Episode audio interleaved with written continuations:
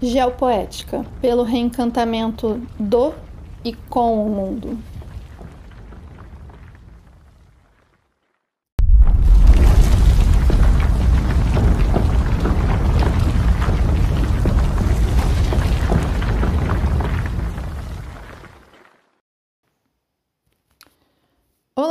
No nosso sétimo episódio, nós vamos abordar a geopoética por meio de diversas narrativas e vestígios pesquisados para a elaboração de performances de teatro e contação de histórias pela nossa convidada de hoje, a atriz, escritora, contadora de histórias com mestrado em Memória Social na Unirio e atualmente doutorando em Artes na UERJ, repleta de multipotencialidades, Tatiana Henrique. Nós vamos ouvir ao longo desse episódio histórias sobre Nanã e Ku, os ciclos do Sol, da Lua e dos seres humanos, com diversos conhecimentos e cosmosensações de povos afrodiaspóricos e originários, voltados para uma gestão honesta da vida, uma convivência não predatória e o entendimento de cada aspecto da natureza. Isso tudo por meio das artes e outras aprendências que a Tatiana vai compartilhar conosco por isso que o episódio de hoje é chamado de Geopoética das Raízes e Rizomas, que a gente vai abordar ao longo da nossa conversa e lá no final do episódio a gente vai falar um pouquinho mais sobre a dissertação de mestrado da Tatiana. Mas antes disso, nós vamos conhecer a pesquisa que foi realizada para conceber o espetáculo do teatro Terra Sem Acalanto, baseado no que a terra em volta de Mariana sentiu, ouviu e quis contar aos atores após o rompimento da barragem, numa vivência que eles fizeram na região. É importante destacar também que foi por meio da união das pesquisas da Tatiana, que era uma das integrantes da coletiva Gbaro Birim, sobre Nanã, com os projetos de extensão do Geoteios na Unirio que foi gerado o projeto Geopoética do Awaie, onde novas performances foram criadas e apresentadas em espaços variados, como escolas, universidades, museus e eventos culturais e científicos diversos, unindo a divulgação da história da Terra, as geociências, com o empoderamento feminino e a valorização da cultura negra. Tatiana nos trazia Nanã, por meio de um texto autoral nessa performance. E na correlação que fizemos com as geociências, Nanã pode ser associada com a formação dos primeiros continentes, com as águas dos mangues, a lama e rochas, como argilito, onde podem ser encontrados vários tipos de fósseis, que também são a memória da Terra. Tatiana, gratidão por você estar aqui hoje para compartilhar as suas pesquisas com a gente. É sempre um prazer te receber. Você realmente nos leva para viajar em outros mundos com a sua voz, com as suas histórias. E para começar a nossa conversa, você pode se apresentar um pouco mais para gente? Oi, Luísa. Ah, gratidão a minha por estar participando aqui com vocês, estar tendo essa conversa. É sempre conversar é sempre bom, né? A gente que é contador de histórias é a nossa vida, né? É, e, e é isso. Acho que eu já começo me apresentando desse modo. Então, eu acredito que fundamentalmente é, eu conto histórias, né? Eu conto histórias, é, seja através somente da, das palavras é, ouvidas, das palavras vistas também, que é como a gente chama teatro, performance, da palavra escrita também, por que não, né? Enfim, é, conto, conto histórias quando me relaciono com meu filho, quando me relaciono com as pessoas, né? Eu, eu acredito que a gente seja isso, a gente seja uma, uma grande reverberação de histórias coletivas e aí a gente vai, vai fluindo nas nossas águas e construindo, riscando a nossa, nossa história, né? E vai contando, vai elaborando cada vez mais e mais e mais. É isso. Nos trabalhos e estudos que você já realizou ao longo da vida, em quais temas ou momentos você acha que a geopoética já estava presente, mesmo que ainda estivesse sendo chamada por outros nomes? Nossa, a, a geopoética ela está o tempo inteiro, né? Justamente sendo chamada de outros modos, né? Porque, enfim, eu vivo, trabalho, penso a partir dessas dessas cosmologias, dessas cosmogonias, dessas cosmosensações, melhor dizendo, né? É, de, de povos pretos, de povos africanos, de povos afrodiaspóricos, né? de, na medida que eu posso conhecer é, os povos originários também. Né? É, e estas, é, esses conhecimentos, esses pensamentos, essas pensações, elas estão totalmente voltadas para esse compromisso, para essa responsabilidade com a vida, não é? para essa gestão honesta com a vida. É, e pensando esse, nesse lugar das, da, dos conhecimentos é, pretos, é, ele, ele é totalmente voltado no pensamento de, de dentro de terreiro, nas comunidades de terreiro, ele é totalmente voltado para esse lugar de entendimento de cada aspecto da natureza. É, e aí, quando eu digo natureza, não é exatamente você você viver dentro da, de uma floresta. Não é isso, não é? Porque os nossos anteriores, por exemplo, as nossas, as nossas culturas. É, porque às vezes, muitas vezes, a gente pode ser levado, né, quando a gente pensa em natureza, né, em geopoética, em, em pensar a nossa relação com, com todo esse vasto é, mundo, com toda essa vasta vida, a partir de uma, de uma imagética de viver entre as árvores, né? Mas não é viver entre, é viver com, é conviver com esses seres, com esses seres viventes, né? Então entender que cada elemento criado pelas, pela força da criação, pelas forças da, da criação, elas são elementos vivos e são elementos que constituem a vida e a necessidade de tudo que existe. Né? É, é como a história do baobá, que eu gosto muito de contar, e quando a força da criação vai conversar com o baobá, o baobá é, tá lá, por que, que você não me fez assim? Por que, que você não me fez assado? A força da criação diz: Baobá, Baobá, eu te fiz perfeito com tudo que há. Então é isso, tudo que há é perfeito e tudo que nós somos é perfeito para o que nós somos, né? Então, e, e dentro disso, a gente entende, a gente entendeu né, é, ao longo do nosso tempo que para conviver, inclusive, né, numa perspectiva não predatória da natureza, né, de convivência com a natureza, a gente precisava justamente de é, construir lugares, estabelecer lugares, espaços para continuar convivendo, né? Então, construindo casas, não é? Construindo é, os nossos palácios, as nossas roupas, os nossos sentidos de ser, e tudo muito numa observação é, muito honesta, né? É, muito aprendente, né, num círculo de aprendência eterna com a natureza. Né? É, então, tudo que povos pretos e povos originários fazem é, é, pensando nesse a partir desse lugar de aprendência, né, de aprender com a natureza. Né?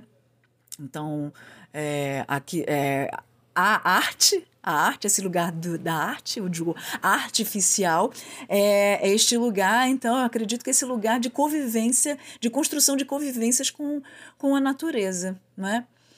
É, então, quando eu estou aqui dentro da minha casa, quando a gente está dentro da nossa casa, a gente também, se a gente parte desse lugar né, não predatório, Cada partícula de ar que eu estou respirando aqui agora é um contato com essa, com essa natureza. Cada planta que eu tenho aqui, cada pessoa que cruza o meu caminho, não é? A, a árvore que eu vejo agora, não é? é a construção de cidade, a relação entre esse lugar que a gente entende sobre cidade e a relação com esse lugar que a gente chama de natureza, né? É, essas duas construções, elas precisam né, dialogar, não é? é? então, dentro disso, a, as artes, né, elas estão escritas nesse... As artes partindo desse lugar, elas estão totalmente imbricadas, dialogadas, respiradas por esse contato com, com a natureza, né? E aí, se me perguntando agora, eu lembro de um trabalho, por exemplo, que partiu justamente desse desse lugar de onde nós estamos, nós estamos interligados, nós estamos em rede. É, eu dirigi um trabalho com um grupo de Juiz de Fora. É, foi um trabalho pensado a partir do, do crime de Mariana. Né? É, e nós tentamos né, chegar lá. É, fomos até lá. Só que quando nós chegamos lá, é, houve um momento em que a, a Samarco ela colocou uma cerca a, a, a, uma distância específica de onde tinha acontecido de onde tinha acontecido o crime de Mariana. E nós tínhamos ido lá para pesquisar, para ouvir as pessoas, né, para entender, para ver essas imagens, né, para nos habitar dessas imagens. E não, e não conseguimos chegar até lá. Soubemos depois, inclusive, né, tivemos contato com outros grupos que também estão fazendo essa, esse tipo de, de pesquisa, esse tipo de acompanhamento, é, com os atingidos, inclusive. É, pessoas que fizeram sobrevoo com drones né, no lugar. E o que estava acontecendo? Os lugares soterrados, né, onde houve o, o soterramento, eles tinham colocado grama artificial. Entende? Então o crime foi duas vezes. O crime com a terra, o crime com a, a vida aconteceu duas vezes, porque houve a tentativa de apagar esse crime, né? o que aconteceu, a sua narrativa, os seus vestígios. Então, justamente pensando nessa perspectiva de vestígio e de rede, de conexões, dessa conexão do ar que eu respiro aqui, é um ar que de algum modo é, a gente, você está respirando aí, não é que a gente está em circularidade, coronavírus é isso, não é? É, é? Tem esse lugar também desse direito à respiração, como nós respiramos, não é? é pensando na perspectiva, por exemplo, dos rios voadores, não é? Do rio que sai da Amazônia, do rio voador que sai da Amazônia e irriga aqui o Sudeste, né?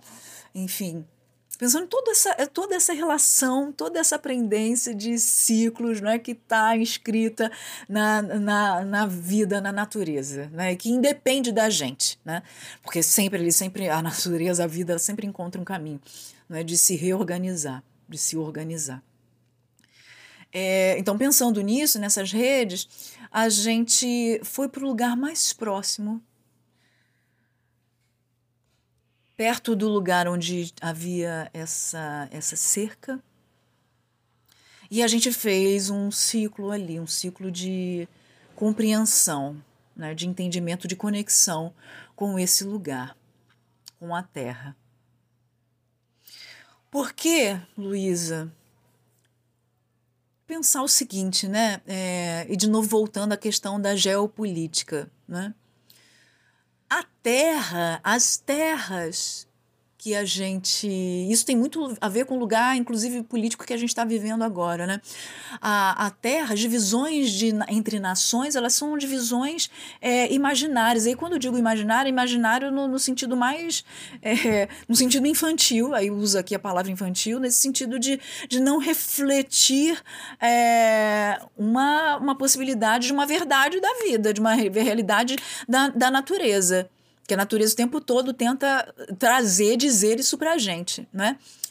É, as, a, as divisões entre países, né, entre territórios, entre nações, elas são fictícias. Elas não existem. Elas existem para dar conta de dominações, de, de narrativas de poder, né? mas em, elas não existem. Né? O que, mas a Terra existe. A Terra existe. E a terra que existe aqui, nesse momento aqui, onde eu estou aqui, onde você está aí, onde cada pessoa que estiver ouvindo aqui é, estiver, é a mesma terra. É a mesma terra em contato. O abalo sísmico, contra, abalo sísmico, o, ter, o terremoto, não se sente?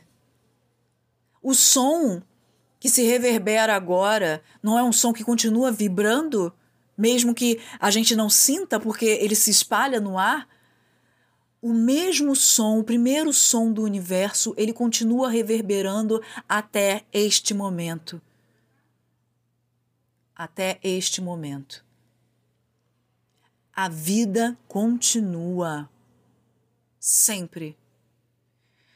Então, nesse, nessa nossa relação ali, é, e eu trabalho muito com esse lugar da relação de mito e rito é, para, a, para o diálogo com as artes, com a construção artística, com a construção poétnica e estética.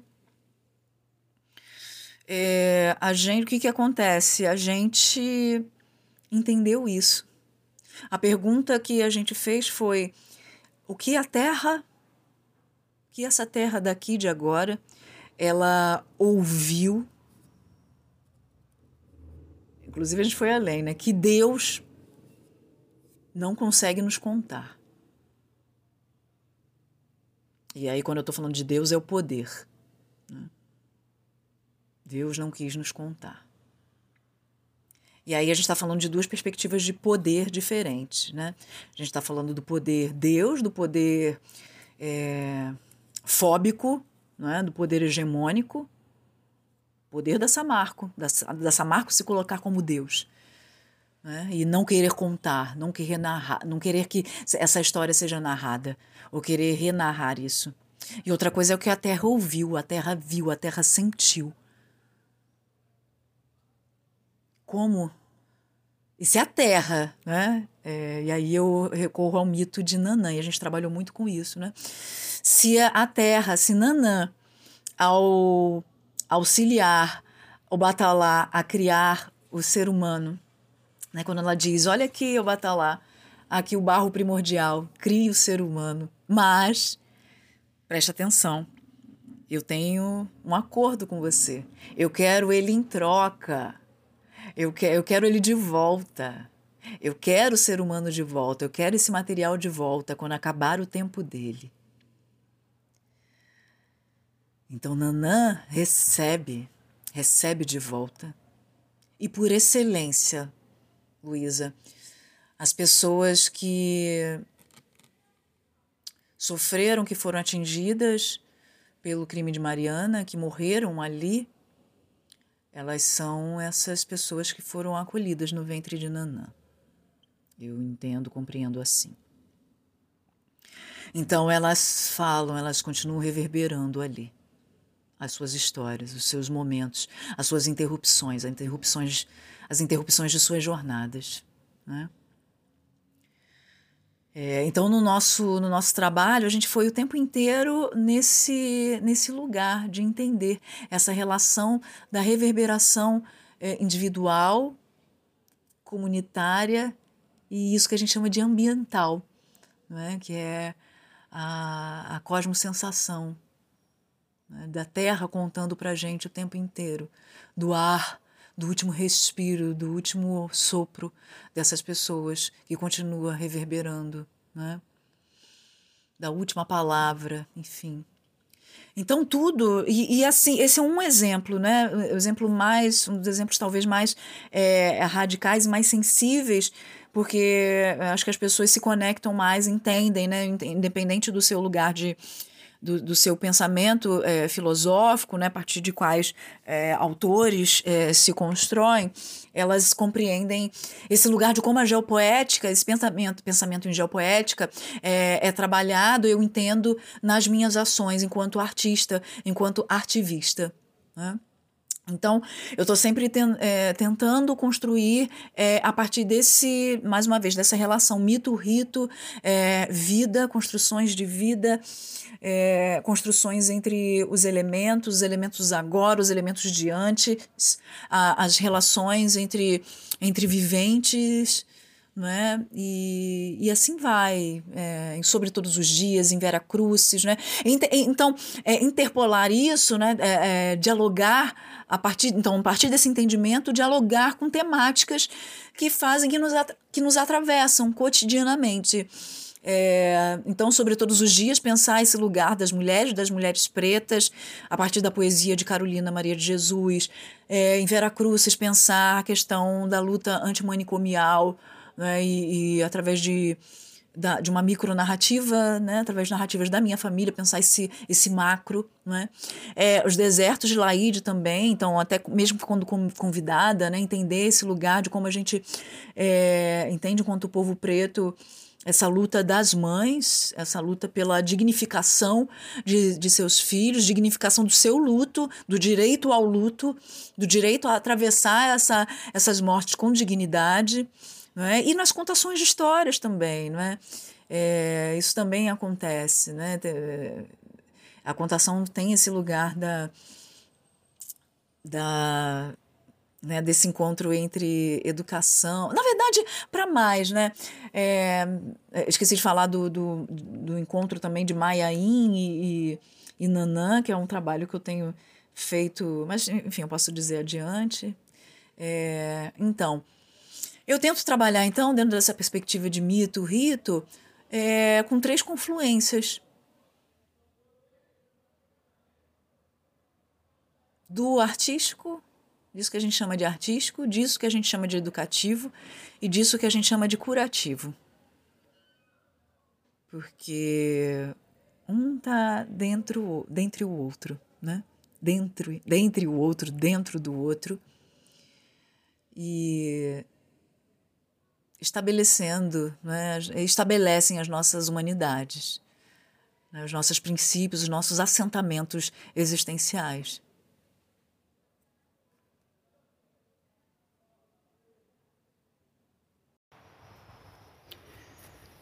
Como você descreveria a geopoética nas suas próprias palavras?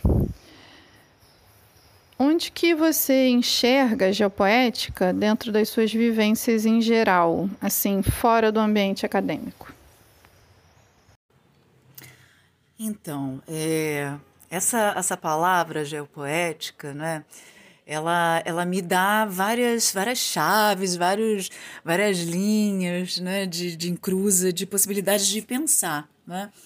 É, bom, a separação básica, né? Eu, eu sou uma pessoa da, das letras, né, das palavras, então eu gosto muito de fazer essa, essa brincadeira, de buscar a origem, né? a etimologia, enfim, entender os vocábulos, essa coisa toda. Então, ela me dá aí, fundamentalmente, é, a primeiro lugar pelo menos, é, duas palavras básicas, que é gel e poética, né?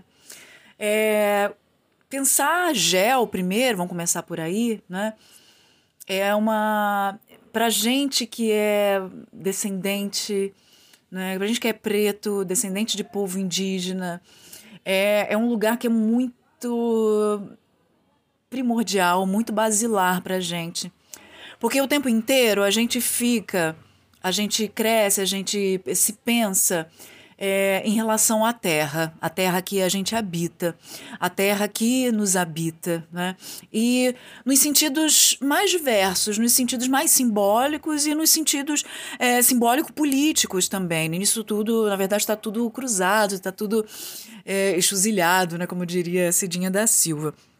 É, então, pensar quando eu penso o gel, eu vou pensar no povo preto, no povo indígena, primeiro, né? Dentro das suas perspectivas de em relação à terra, em relação a, ao desterramento e o aterramento, né? Nós somos povos que temos uma relação com a terra, não somente de posse, não somente do, do ter, não é? mas de, de uma simbiose profunda com, com esse lugar, não é? Com esse elemento. É... Então, os, os povos originários, eles têm esse lugar com a terra, não é? De, de se entender que a terra, ela os faz, ela os constitui. Não há... E aí até pensar né, no termo, nesse termo, né, no gel, é, imaginar, relacionar com outras possíveis palavras, como por exemplo ecologia, não é? A gente não, não, se, não se relaciona com a Terra a partir de, de um logos, né? mas a partir de sensações. A partir de sensações que constroem sentidos para a gente, na gente, né? entre a, a gente e as gentes. Né? Por outro modo, de outro modo também, com, junto a isso vem a, a perspectiva preta, as afro-perspectivas. É, com relação a, ao espaço, né, ao nosso desterramento, né, que é, é o nosso trazer a marra, né, na marra, para aqui, para a diáspora, para os vários lugares. Né? Então, esse lugar de deslocamento da nossa terra primordial, da nossa terra essencial.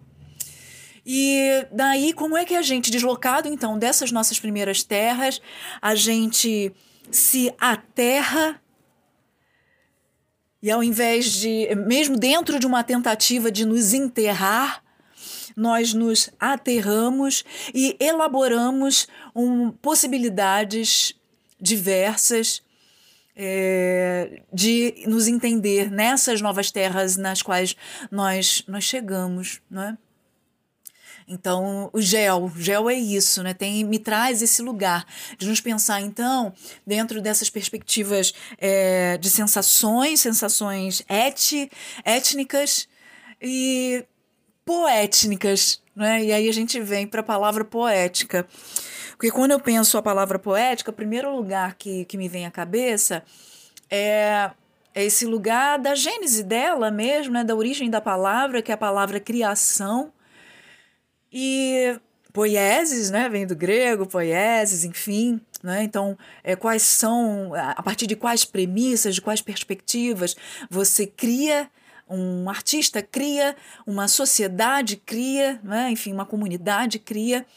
E se pensar, se juntar agora uh, o gel e a poética e pensar nessas perspectivas étnicas, eu entendo, eu tendo a entender que cada vez mais a gente pensa não somente em Uh, em geopoética, ou seja, dessas poéticas da terra relacionada às sensações e sentidos gerados pelas nossas relações com a terra que habitamos e que nos habita, mas entendendo geopoética como geopoétnicas, porque cada relação dessa, cada, cada relação societária dessa vai vai vai descrever, vai inscrever, né, e circunscrever talvez, e outras possibilidades de pensar, modos de, de se relacionar com essa terra pelo, pelo ter, pelo ser, pelo sendo, não é, pelo tendo, é, pela, pela destruição também, não é?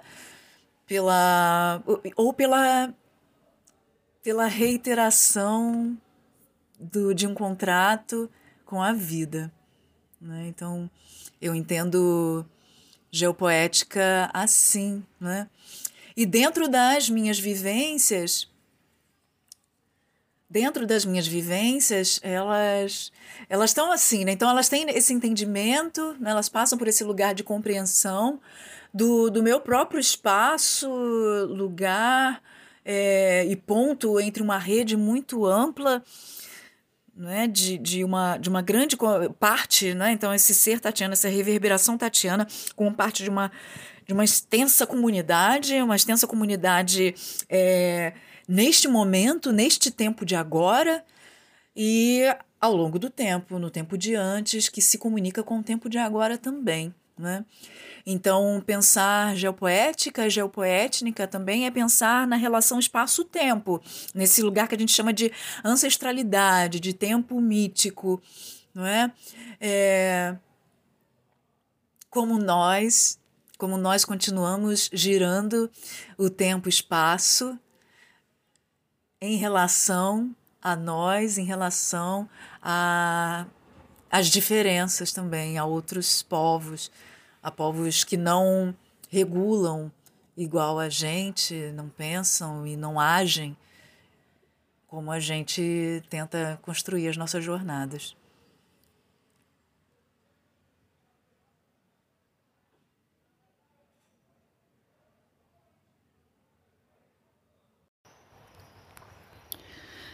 Muito linda essa sua visão né, da geopoética, da parte do gel, como sentindo, sendo qual terra que nos habita, as reflexões sobre o desterramento, o aterramento e essa simbiose dos povos pretos e originários com a terra.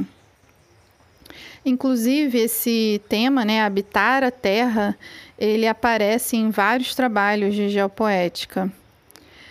E falando sobre as poéticas da terra, quais são as suas relações afetivas com a natureza? Você pode contar para gente alguma história sobre isso? Então, dentro desse lugar também, a, a minha relação, a minha relação afetiva com, com a natureza é de não me colocar na centralidade da experiência, das experiências que nós passamos.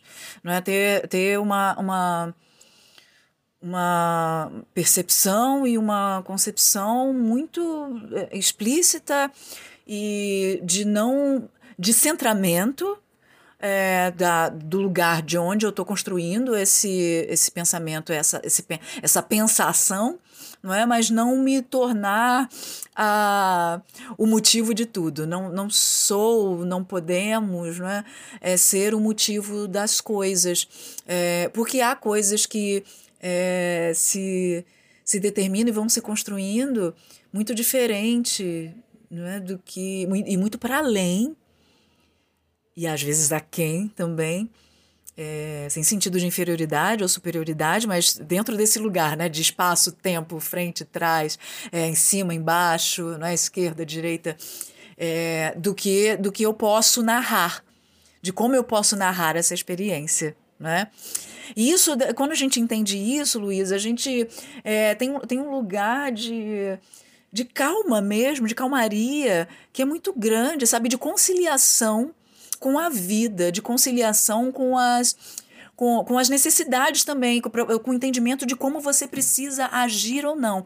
Então, o que eu digo aqui, por exemplo, também não tem a ver com uma com passividade ou de um lugar de ah, a vida é assim e vamos seguir, ou de uma romantização. Ao contrário, o entendimento disso, é, dessa calmaria, desse lugar de uma harmonia construída através da dinâmica da vida e de uma dinâmica de atores diversos, de narradores diversos, me coloca também num lugar de, de responsabilidade grande não é de prestar atenção quando quando algo estiver acontecendo que possa ferir essa essa harmonia essa dinâmica essa dinâmica para para a vida né? então quando eu digo também a vida é, eu também não estou dizendo de é, vida em contraposição à morte porque a morte para povos é, originários, para nós, povos pretos também, ela não é algo dissociado da vida, ela é uma, é uma transição. Então, nós temos passagens entre vidas, não é? nós temos inícios e reinícios. Não é? Então, a, a palavra morte ela não é exata para para dizer sobre, para enunciar sobre, né, para nominar essa experiência de transição, é? É, falo aqui para você, por exemplo, né, de quando, de como nós percebemos a, a morte é, aqui, né? Pensar até nesses tempos, né, de, de da Covid, da pandemia, não é? é, em que tudo, tudo que nós, eu falo também de um lugar de, de pessoa, né, de, de religião de matriz africana, é, a morte para gente, a gente, ela não tem um lugar de, de negatividade, ela tem um lugar de acordar em mundos em úteros, em cabaças diversas, né? Então, a gente entende que do mesmo modo que quando uma criança nasce aqui no AE, na, nesse, nesse nessa, nessa dimensão da existência em que nós estamos aqui, não é? e que há alegria da sua comunidade, do mesmo modo há alegria quando a pessoa acorda, quando a pessoa nasce no, no Orum, é? faz a sua passagem, volta à massa de origem. Não é? É, porque sim, porque a gente acredita que ela cumpriu os, se cumpriu bem, não é? Então a, a atenção, a responsabilidade está aí também, não é? Se ela cumpriu bem o seu a, a, o seu propósito de vida, isso é uma alegria, né? E a responsabilidade, ela está justamente aí. Porque numa concepção de vida e de política e de geopolítica, não é? Geopoético-política, em que essa, essas noções de vida elas não são respeitadas, é, o atravessamento das jornadas individuais ele é ele nos traz um tipo de morte que eu gosto de chamar de morte indigna, né? que é uma morte que não respeita as nossas os nossos propósitos, não é? que não espera a, o florescer o crescer da semente, a transformação da semente em árvore, não é? é? e aí me lembro de uma, de uma narrativa que fala justamente disso. A narrativa de, de Iku, uma narrativa que eu gosto muito, muito de contar. E diz o seguinte, que uma, numa aldeia, num reino, né, e há diferenças entre aldeias e reinos, mas podemos imaginar né, como for.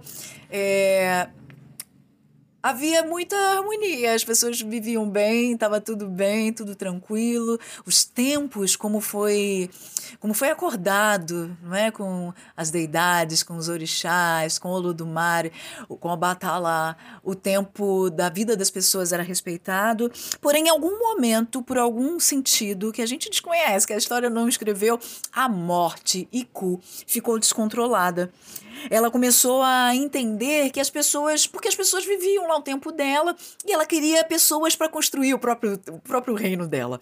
E ela precisava esperar o tempo das pessoas e ela não queria esperar muito, então ela pensou em construir armadilhas. Armadilhas que as pessoas caíssem, buracos na floresta, na passagem da cidade para a floresta.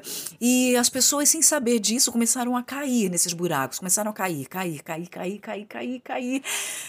E a comunidade, ela então, ela se juntou. Se juntou para entender o que estava acontecendo. Todos entenderam então que Iku não estava muito bem, não estava regulando. E como é que a gente ia saber que fazer? Então, os mais velhos foram chamados, pensaram, pensaram e não entenderam o que fazer. as rainhas e reis discutiram e também não souberam o que fazer. Consultaram as mulheres, porque o poder das mulheres, não é? O poder das iás, e as iás também não sabiam o que fazer. O poder dos guerreiros, dos tecelões, ou seja, de todos aqueles lugares, de todas aquelas uh, ações, fazeres tradicionais de poder. Ninguém sabia o que fazer. Até que chegaram os ibejis. E ninguém tinha pensado nisso, ninguém tinha pensado que talvez, às vezes, os jovens, os mais jovens, a resposta, eles sacam as coisas, né? Como a gente pode recorrer? Aonde a gente pode recorrer? O que a gente pode fazer? E os beijos Tayo Kihinde disseram: a gente já sabe o que fazer. E foram fazer. Pegaram um tambor. Tayo foi na frente.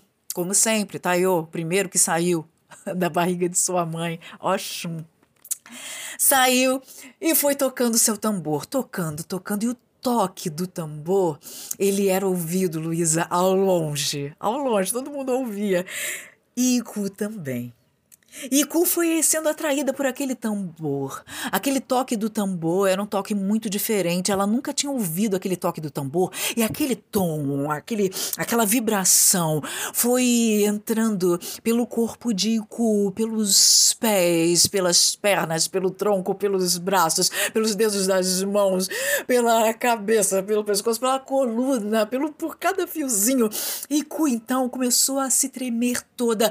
Era uma força força, era uma energia que ela desconhecia, era a energia da vida. E ela adorou aquilo. E aquela energia da vida era tão boa, era tão boa que ela começou a dançar, dançar, dançar e dançava, dançava, dançava, dançava, dançava, dançava, dançava.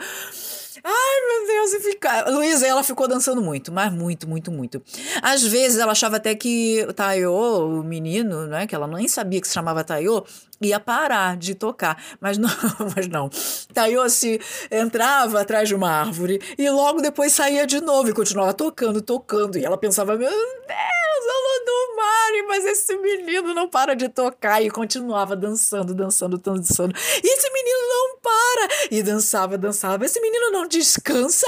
E pai dançava, dançava, dançava, até que chegou o um momento que Ico não conseguia mais parar. Não conseguia mais ah, regular aquela vibração dentro dela. Ela mesma precisava descansar.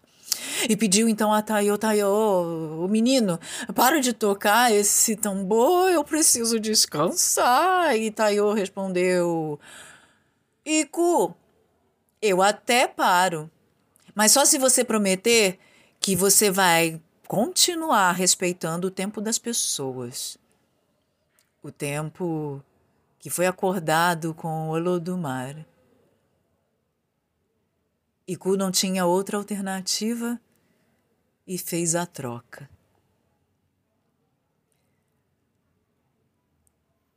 Depois disso, de trás da árvore, Querindê saiu. Iku olhou para os dois, entendeu o que tinha acontecido, entendeu. Entendeu que a força da juventude e a força da vida é imensa entendeu como confluir, como integrar e respeitar essas duas forças. Então, Luiz, a gente acredita nisso, não é que a força da vida e a força da morte, elas são compreensíveis, elas são compreendidas por todos, inclusive por Iku, inclusive pela morte, que é a morte civilizada e não a morte indigna, entende? Até ela, até ela entendeu essa geopolítica da vida, da necessidade do respeito aos tempos e a, ao preenchimento do espaço-tempo é? nas comunidades. Então, é, as minhas relações, né, voltando, as minhas relações elas se dão se dão por aí. Então, como eu não, como educadora, por exemplo, como é que eu hum. eu quando vejo um, uma criança, não é? Eu vejo ali a reverberação dessas forças da, da natureza de Begis, não é? Dessa força da vida, dessa força da, da, da terra, da força da semente, não é?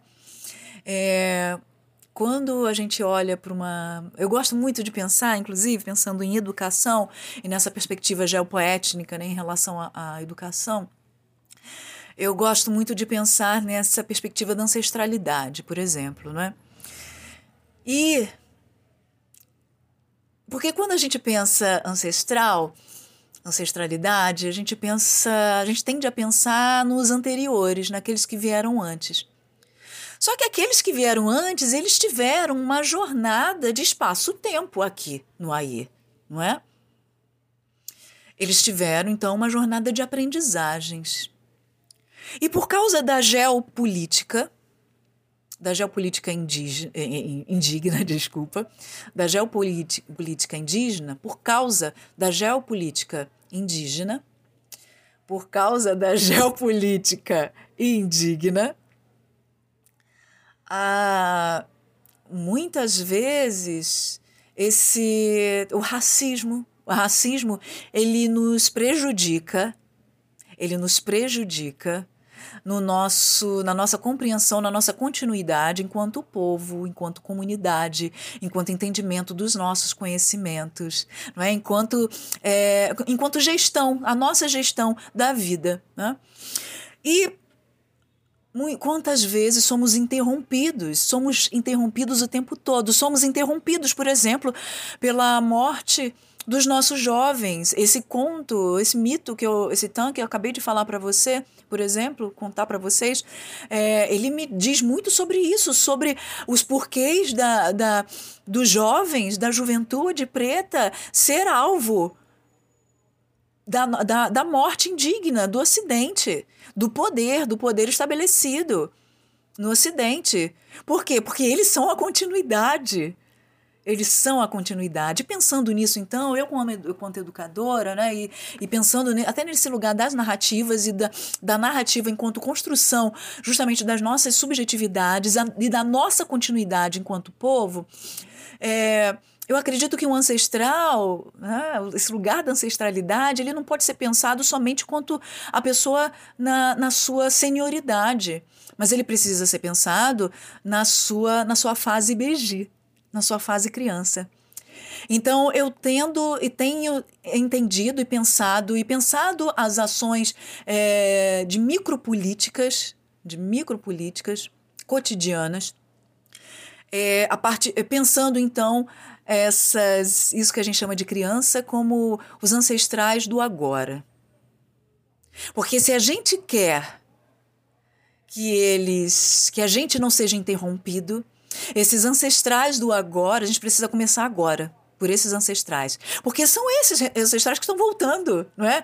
Porque se a gente diz o Itan também, não é? A nossa filosofia, ela, ela diz que quando a gente é acolhido, quando o nosso tempo acaba, a gente retorna à massa de origem de Nanã, né? ao barro primordial, e nosso Emi volta ao hálito primordial, ao Lodumare, e em algum momento essa essa, esse descanso acontece e nós retornamos aqui. E se nós retornamos aqui, a gente precisa, olha a responsabilidade. Então, a gente tem que ter atenção, então, a uma poética da vida, esse compromisso da vida com a vida. Então, entender que os nossos ancestrais, quem está voltando é um ancestral já, é um ancestral do agora não é? Para que ele entenda, tenha esses mecanismos é, dentro dele, esses me mecanismos de entender, de entender a, a diversidade, de entender a diferença e de entender que os seus conhecimentos o constituem enquanto pessoa, que há conhecimentos que o constituem enquanto pessoa. E isso é uma transformação é, da subjetividade dessas pessoas, né, da nossa subjetividade enquanto é, já adultos, né, enquanto ancestrais é, desse, desse, desse momento de agora para os nossos ancestrais de antes, né, que são os, os nossos anteriores. Né? Então, a gente precisa entender dentro do campo da educação, então, essas relações da natureza com o planeta, com os nossos ciclos, né? E entender isso como construção de afeto. Isso é construção de afeto é, de afroafeto, né? de afreto, digamos assim, de afretividade. Posso brincar assim, podemos brincar assim com essa palavra. Como que você acha que a geopoética pode ajudar na conservação da natureza de um modo transdisciplinar? Ai, eu acredito que é. Inclusive, eu estava conversando hoje com meu companheiro sobre isso, né? Porque a gente estava vendo uma reportagem de, de uma menina, de uma moça, né? Uma jovem que ela é. Ela está estudando engenharia e ela foi jogadora de basquete e é atriz, né? E a gente conversava sobre esse, sobre um lugar de estranhamento que muitas vezes as pessoas têm, né? E de separação, né? que o Ocidente coloca entre saberes e entre é, e entre escolhas, né? Do, do, tipo, mas uma escolha que é muito perversa às vezes, né? Porque não respeita a, a determinação da pessoa, né? Ou a multideterminação da pessoa. E o quanto é a gente, né? A gente não respeita, às vezes, o nosso próprio corpo, as nossas inteligências, né? Os nossos saberes, individuais, inclusive, né? Que a gente tem tantas potencialidades e que respeitar essa, essa, essas potencialidades, estimular essas multipotencialidades, elas nos transformariam em seres talvez mais. É, mais coletivos, sabe? Mais respeitosos com, com a experiência diversa, né? É, com a experiência da, até daquele que, com quem a gente não concorda, né?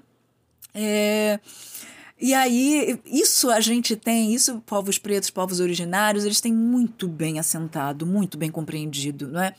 é de que fazemos e pensamos e sentimos é, a partir de um mesmo lugar. Então, é, é talvez o meu modo de. O que vai diferenciar é o, meu, é o meu modo de jogar a cesta, se eu consigo, se eu sou melhor jogando a cesta de três pontos ou fazendo a passagem, mas somos capazes todos de de, de entender o basquete, de jogar, por que não? E se não somos, por que não? O, qual é o impeditivo? Né? Que, que tipos de discursos, de imaginários constituídos é, nos impedem de nos desabrochar, de nos desenvolver, de nos florescer é, enquanto seres múltiplos, enquanto seres complexos? Não é? É, o Ocidente ele vem a, a, na, no final do século XX, né? enfim, é, na segunda metade do século XX para cá, entendendo esse lugar que eles chamam né, de, de pensamento complexo. E os povos pretos já entendem isso há muito tempo, né? Transdisciplinaridade, interdisciplinaridade, a gente já pratica isso há muito tempo. Né? E uma perspectiva de educação, por exemplo, que pense a partir daí, uma perspectiva de artes que pense a partir daí, é de uma riqueza, de uma preciosidade é, imensas e infinitas, não é? Porque a gente vai sempre redescobrindo, a gente vai sempre reentendendo. E tem esse lugar aqui também. Ih, tem esse lugar aqui também. Então, tem sempre um, um espaço, há sempre espaço e tempo, e tempo é, espaço e tempo para a inauguração, a inauguração de, de um olhar, de uma sensação de, da vida, né? de, de, continuidade, não é? De, de alegria com isso, de dádiva. É o que eu digo, eu gosto de dizer, né? Desse lugar de dádiva, é, de estar fazendo, de estar sendo, não é? Ser sendo. Como diria Glissant, é, que é um autor da Martinica. Né? É, então, conservação e valorização da natureza. A gente precisa entender que a gente faz isso todos os dias. Todos os dias.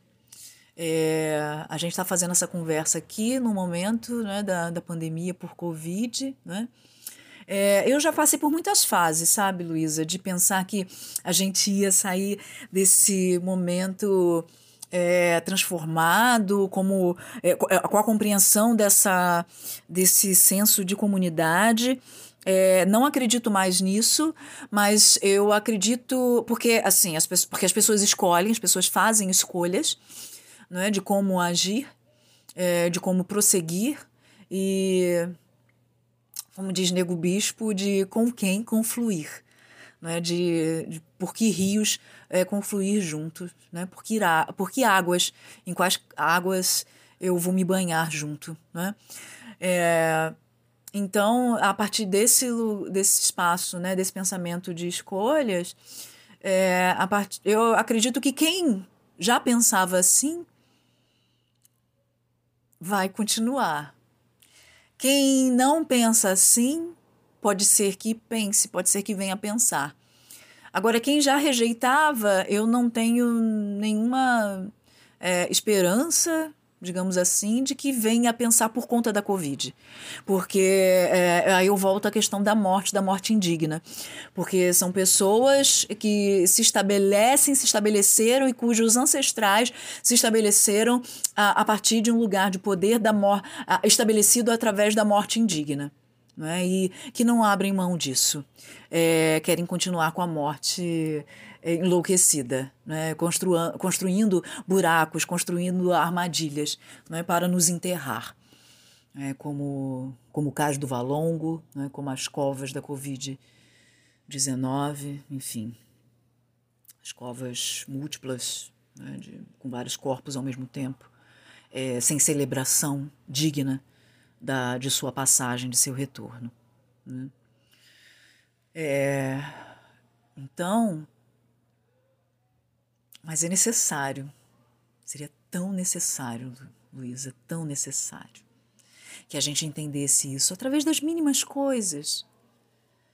Através da. E eu acho que a gente entende isso, a gente, enquanto povo preto, enquanto povo originário, é, a gente entende esse lugar e por mais que a gente fale, às vezes as pessoas não compreendem.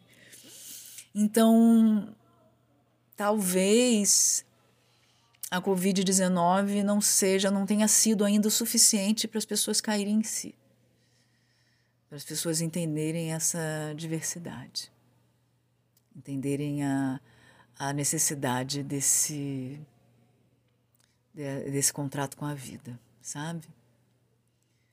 É, e as artes, É, mas eu acredito que as artes, ainda assim, as artes, elas as artes em várias das suas possibilidades, através de uma narrativa, né, de uma contação de histórias, através de uma escultura, de, um, de, um, de uma pintura, enfim, de uma performance. Ela tem essa possibilidade. Sabe por quê? Outro dia eu estava conversando com, com um amigo também, com, com um amigo que é ator, né? A gente estava trabalhando num projeto juntos. E é, ele estava angustiado, né, pensando, pensando em todas as questões né, do movimento preto, do movimento negro, dos movimentos negros, melhor dizendo, e de quanto ele queria estava é, urgente, ele dizia, né? Algo assim. É, ele queria fazer, ele tava, achava que estava fazendo pouco, porque, enfim, não tava, queria atingir mais e mais e mais, e que o lugar dele, né, esses, os trabalhos enquanto ativista é, não, não eram suficientes, enfim, ele é angustiado com isso. E aí, conversando com ele, é, eu respondi do seguinte modo, sabe? A questão é a seguinte: a diferença é que quando você. As artes, ela tem o poder, o poder das artes está aí. Ela resolve. E de que modo ela resolve? Porque a gente realiza um trabalho, a gente entende o trabalho, a gente entende a dimensão dele, a gente entende, a gente atinge as pessoas por suas cosmosensações, não através do seu logos, de uma lógica, mas da, através das suas sensações, através dos seus sentidos. E traz, é, é, o que, que acontece aí, né? As pessoas, quando assistem a um trabalho, quando são atingidas, quando são atravessadas por um trabalho artístico, elas têm essa perspectiva que eu falei para você, né, do artístico, do educativo, né, e do curativo. O que, que ela, acontece? Elas passam por essas dimensões, porque o, o artístico ele tem um lugar de é, atingir as teses, né? As teses é sentidos. Então, atingir os sentidos não somente pelos cinco, tá? Mas, tá, tá, mas por mais também. Né? Mas isso é, é motivo para outra conversa, né? É, elas são atingidas através desses sentidos, então, desses múltiplos sentidos. É, elas, então, elas regulam, elas se elas compreendem aquilo, elas, elas, acolhem, elas assentam aquilo dentro delas. Então, essa é uma perspectiva educativa, digamos assim né? que é outra conversa também para a gente ter. E isso acontecendo, elas passam por esse lugar curativo, que não é um lugar curativo também ocidental. É, é um lugar de, de compreensão, de, de entendimento, de fabulação. O lugar da inauguração, sabe? Ele está aí. E aí elas se resolvem. Elas se resolvem e nos resolvemos coletivamente, né? Porque, no princípio, lá no início, né, quando a gente vai assistir a um espetáculo, vai ouvir uma história, a gente relaxa, a gente está todo relaxado, é diferente de uma aula, por exemplo. A gente relaxa o pescoço, a gente faz a relação, e quando a gente relaxa o pescoço, sabe o que acontece? A gente promove a relação entre Ori e Okan, e Inu entre a cabeça, o coração e o ventre. Isso também é lugar para outro para outra conversa, né? Para outro dia. E o lugar, então o, a gente acha que é pouco porque a gente atinge ali. Né? E a gente atingiu, mas eu estou fazendo? Ai, meu Deus, será que eu estou fazendo? Será que é suficiente? Porque a gente sai feliz também, né? E a gente, por conta da diáspora, por conta do racismo, a gente, às vezes, a gente entende que a gente não pode ser feliz, é, entender o lugar da nossa dádiva, da nossa dignidade, enquanto os nossos irmãos e irmãs não estiverem é, nesse lugar também. Né? É, isso é um lugar que às vezes nos entristece profundamente, é? ancestralmente, coletivamente. É, e aí a vontade, a perspectiva de que talvez agindo politicamente, é? seja nisso que a gente entende como política, é? é seja a gente seja mais efetivo, é? É, e a gente, porque a gente entende que ser afetivo talvez não seja efetivo, não seja eficiente. Mas ser afetivo é eficiente também. É muito eficiente. é muito efetivo. É, porque justamente o, o, o, lugar da política tem outros atores, tem atores diversos, não é? Que atinge a gente como artista também, não é? E que por, por outros motivos, né, que a gente, enfim, que a gente já falou aqui um pouquinho também, eles não não permitem que essa diversidade que você falou, essa valorização da natureza, essa valorização da vida aconteça. Porque a partir do momento em que, em que ela acontece, é, eles perdem o lugar de, de primazia, esse lugar de decisão. E se tudo estiver equânime, todas as vidas estiverem, estiverem nesse lugar equânime, estiverem no mesmo patamar, quem é que tem? Quem é que possui? E o medo disso é muito grande. Né? Então, que façamos mais arte, que sejamos mais artivistas, que possamos atingir as pessoas através de seus múltiplos sentidos, de seus cinco mais um sentidos.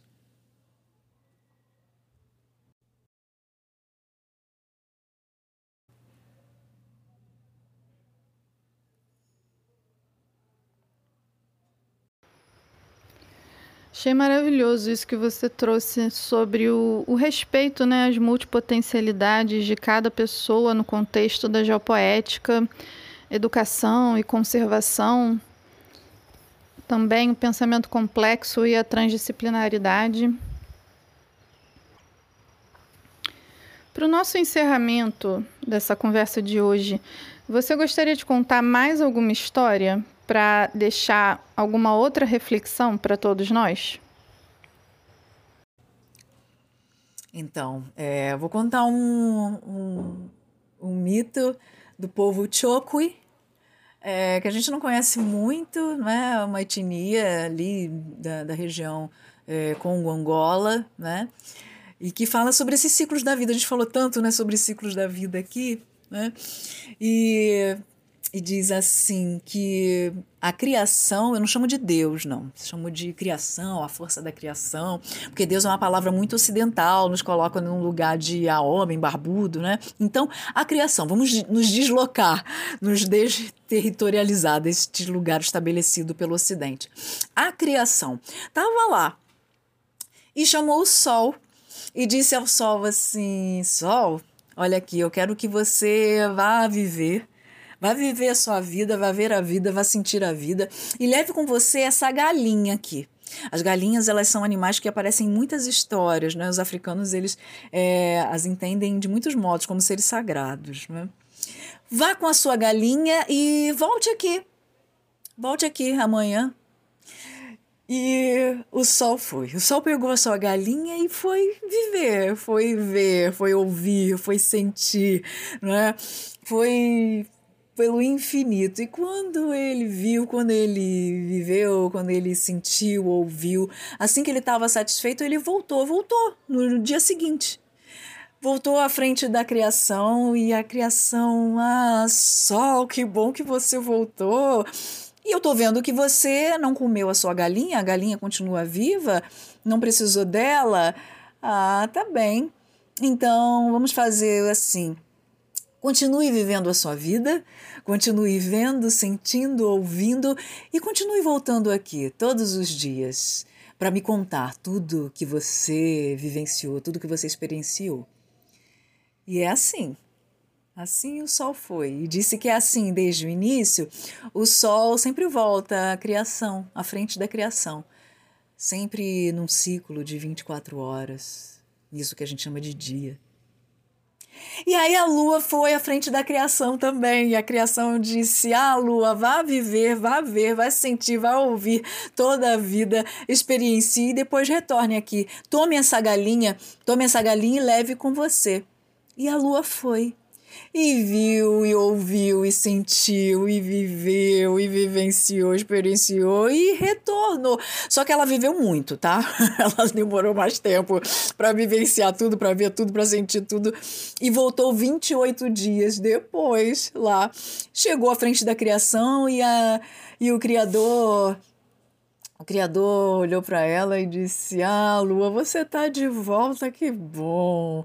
É, você demorou, não é? Olha, eu tô vendo que a sua galinha continua viva, você não comeu. Muito bem. Olha, então a gente vai combinar assim. É, 28 dias, a cada 28 dias, você vai voltar aqui e vai conversar comigo, vai dizer tudo que você viveu, tudo que você viu, tudo que você sentiu. E disse que é assim até hoje. A lua sempre volta na lua nova, sabe? Quando parece que a gente não está vendo ela, é porque ela está conversando com a criação. Ai, gente, e o ser humano? A existência, nosso ancestral, ancestral do ancestral, ele foi até a criação. E a criação disse a ele: Ah, humano, ah, ser humano Vá, vá, vá viver a vida, vá ouvir e volte aqui. Olha aqui, tome essa galinha com você e leve ela com você e volte aqui. Volte aqui o tempo que for. E assim foi. ser humano então pegou a sua galinha e foi viver. Viu, ouviu, viveu, ele voltou até mais rápido, sabe? Voltou mais rápido que a lua, voltou mais rápido que o sol. Só que aconteceu o seguinte: na jornada, né?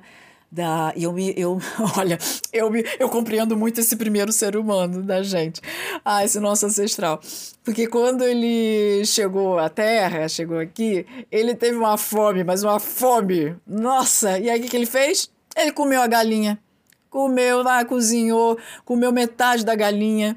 E aí, na jornada de volta, ele comeu a outra, a outra metade. E quando chegou lá, a criação disse: Ah, ser humano, existência, você voltou, que bom! Olha, você viveu e, e você voltou rápido, não é? E eu tô vendo que você comeu a sua galinha. Não tem problema nenhum, não tem problema nenhum, sentiu fome, tudo bem. Mas então a gente vai fazer o seguinte acordo. Você vai voltar para a terra, vai continuar vivendo, vai continuar convivendo e não vai voltar aqui não, nem amanhã, nem daqui a 24 horas, nem daqui a 28 dias. Você vai voltar aqui só quando você morrer. Assim como você precisou comer a galinha, assim será com você. Um dia será necessário que você seja comido pela terra novamente. E nesse dia você vai voltar aqui e você vai me contar tudo, tudo, tudo, tudo que você viu, que você ouviu, que você sentiu, que você entendeu, que você criou e disse que é assim até hoje. Em algum momento a gente volta até a criação para contar as nossas histórias.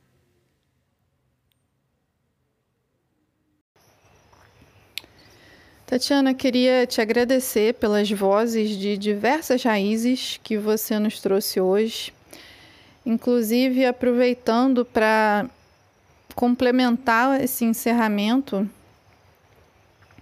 costurando todos esses temas que você trouxe nas suas falas com um pedacinho da sua dissertação também, que é intitulada Raízes e Rizomas Performances e Memórias do Candomblé no Teatro do Brasil. Nela você também traz como referências recolhidas do campo da botânica raiz e rizoma, dois conceitos adaptados para se referir à relação entre signos de quaisquer naturezas. Desse modo, você traz para gente que cada encontro rizomático pode ser referenciado como raiz, que é uma expressão muito utilizada no cotidiano quando a gente fala de origem, das relações entre as memórias individuais e coletivas. Daí isso me lembrou muito, né? A gente volta lá para o início, a questão também de Nanã e os fósseis, as rochas, como a memória da Terra e memória também de cada um dos organismos que ficou preservado como, como fóssil. E aí toda essa reflexão né, sobre raiz, a raiz do cabelo, a raiz, as raízes da terra, a terra como raiz, a terra onde a gente nasceu, a terra de onde vieram os nossos ancestrais também. E aí você traz um ponto interessante na definição de rizoma, que é essa perspectiva sempre de crescimento e de expansão. E que o rizoma possui em cada um dos seus nós o desejo da diáspora e do contato com outras realidades. Eu achei muito legal também quando você considera que os mitos e os ritos do candomblé também são esses nós rizomáticos orgânicos, repletos de potência de conexões, a partir dos quais as dimensões de tempo e espaço se encontram e produzem um organismo com diferentes significações. Isso é geopoética pura né? e muito bem enraizada numa ampla transdisciplinaridade de saberes. Quem quiser conhecer um pouco mais esse texto, a dissertação da, da Tati, é só procurar na internet o texto completo com o título, que eu já falei acima, né? Raízes e Rizomas, e mestrado em Memória Social na Unirio, em 2013. E a Tatiana também é doutoranda em artes no programa de pós-graduação em artes da UERJ. O título da tese que está em desenvolvimento é A Galinha da Angola Nasce, Corporalidade e Determinação Poétnica e Estétnica do Corpore Preto.